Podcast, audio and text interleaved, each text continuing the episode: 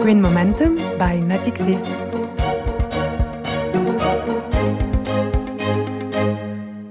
Hi everyone, this is Jerome Libeskin speaking, and you are listening to Green Momentum. This is the third podcast dedicated to green finance and its role in the global approach of companies and government for a better preservation of the environment. Green Momentum is brought to you by Natixis, and today we are going to talk about purchasing and how it can be responsible. We all may be responsible in our purchasing on a daily basis, but is it possible for companies? Is the movement towards more responsible purchasing easy to do and how to buy better without necessarily buying more expensive? These are some of the questions we will discuss today with our two guests. Fanny Benard, partner at BuyYourWay and vice president of the Responsible Purchasing Observatory. Hi. Hi. And Laurence Maldonado, responsible for sustainable and responsible purchasing at BPCE. Hi. Hi. Uh, Fanny, so you work uh, in a consulting firm dedicated to responsible purchasing and whose job is to help companies in their purchasing departments to implement uh, responsible purchasing strategies. Uh, can you tell us what defines responsible purchasing? I like to define responsible purchasing with the word responsible. And uh, you, me, Laurence, when we are responsible, we are aware of the consequences of our decision and their impacts. And that's the same for buyers. They need to be aware of what are the impact of their buying decision on the environment, on the people, on the whole society.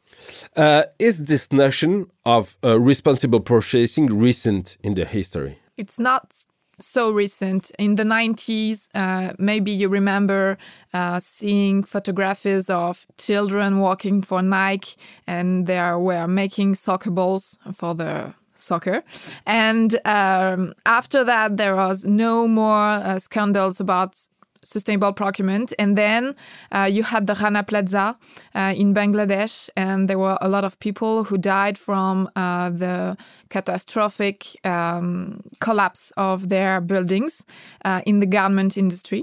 And after that, a lot of uh, laws, especially in France, the duty of care laws uh, in 2017, push people push people and companies into this sustainable procurement and responsible procurement. So now there are laws, but Laurence, uh, preparing this podcast, you told me that uh, some uh, people and some companies make responsible purchases without knowing it. Yes, indeed. Uh, responsible purchasing also means applying and monitoring best business practices, uh, respecting the fairness, the interests of suppliers, of stakeholders, uh, working on life uh, cycle of products on total costs. And it's uh, practices that are sometimes implemented but not measured.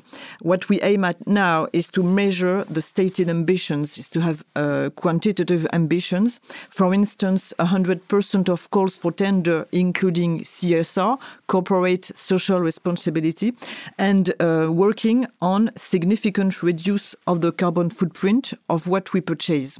Uh, there are 200 people uh, in the purchasing department at uh, BPCE. Is it easy to switch to responsible purchasing? Is it easy to make a change in mentality? Well, it's a real transformation plan for BPCE Achat and for all the group. In less than two years, the procurement profession has undergone major changes in terms of activities and responsibilities. And now supplier risk and responsible procurement, among other things, have become essential.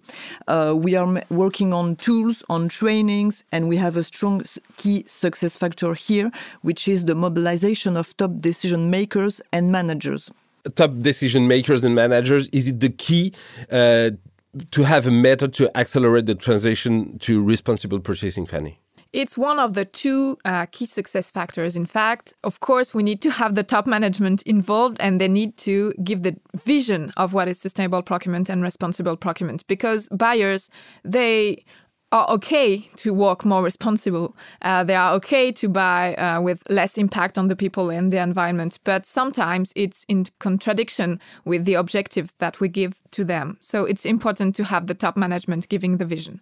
Uh, the other uh, success factor is really to have operational tools for buyers because they need to have this in their day-to-day -day work with their own tools.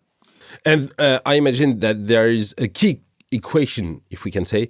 Uh, how can I buy uh, responsibly uh, without paying more? Because price is the key topic price it was the key topic in the past of course uh, because uh, when we have invented the function of buyers uh, it was to be more to pay effective. less. Yes, to pay less, to be more effective in the cost. Um, right now, they deal with others um, um, factors such as quality, delays, and so on. And right now, they are dealing with environment and people. So, um, of course, uh, they need to pay less for the whole company, but it's to pay less maybe not on the price, but for the whole company with uh, the avoidance of crisis, for example, uh, from raw materials that you don't have anymore, or from crises such as Rana Plaza, for example. Uh, Laurence, does it mean that your job has changed? The way you make your job has changed? Yes, yes, it is. Uh, our raison d'être is to make the groups, uh, companies reducing their expenses, and it's no longer achieved through uh, unit prices reductions. Uh, now, procurement is about creating value, and that's where CSR comes. Uh, nowadays, buyers must, must question the needs and the specification. They, they have to source suppliers who have clear and measured CSR ambitions, and those ambitions will contribute to ours.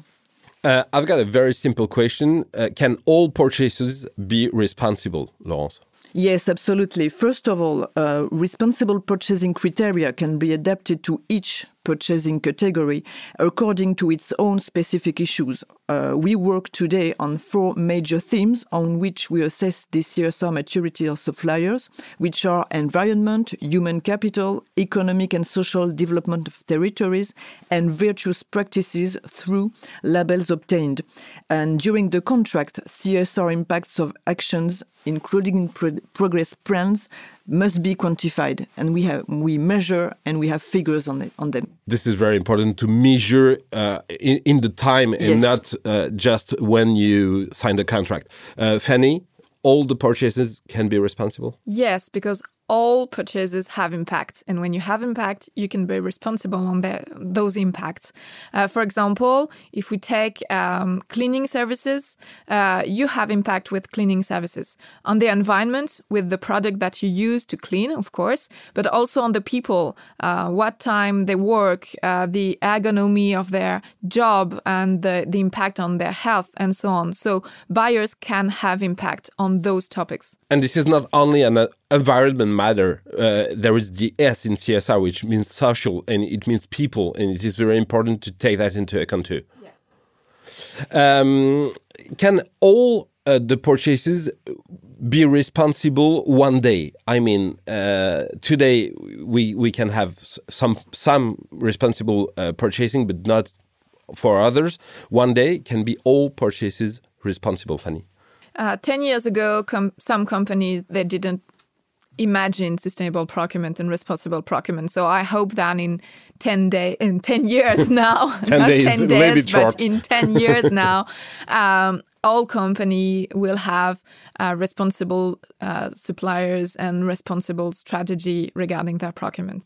Laurence, in, in your department, what, what are the targets? What are the goals? What are the objectives you have? Yes, it's within uh, two or three years. We have a real trajectory of transformation for all people here.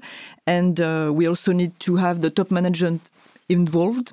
Uh, so we have a real uh, transformation trajectory towards responsible procurement. Um, so we see that this matter of responsible purchasing is a reality now. Uh, I have a, a little question to to end uh, every Green Momentum episodes, which is: Are you pessimistic or optimistic for the future? Listening to you, I guess the answer, but I want to hear you, Laurence. Yes, okay. I'm really optimistic here because we have a meaningful approach for the whole society, for the whole stakeholders. Uh, before it could be uh, viewed as a new constraint, but now it's real new opportunities with everyone. Fanny, optimistic too? I'm optimistic uh, because uh, a lot of companies are working on those topics and there is a lot of action right now. But I'm pragmatical. Uh, I see always uh, top management not so involved in those topics. So I think that we can do it, but it will uh, take a long time. And there is still work to do. Still work to do, yes. Okay, this will be the final word for this uh, Green Momentum because it is over today. Uh, thank you both for coming here today. Thank you very much. Thank you to you who are listening to Green Momentum. Don't hesitate to talk about it around you and see you soon for a new Green Momentum episode.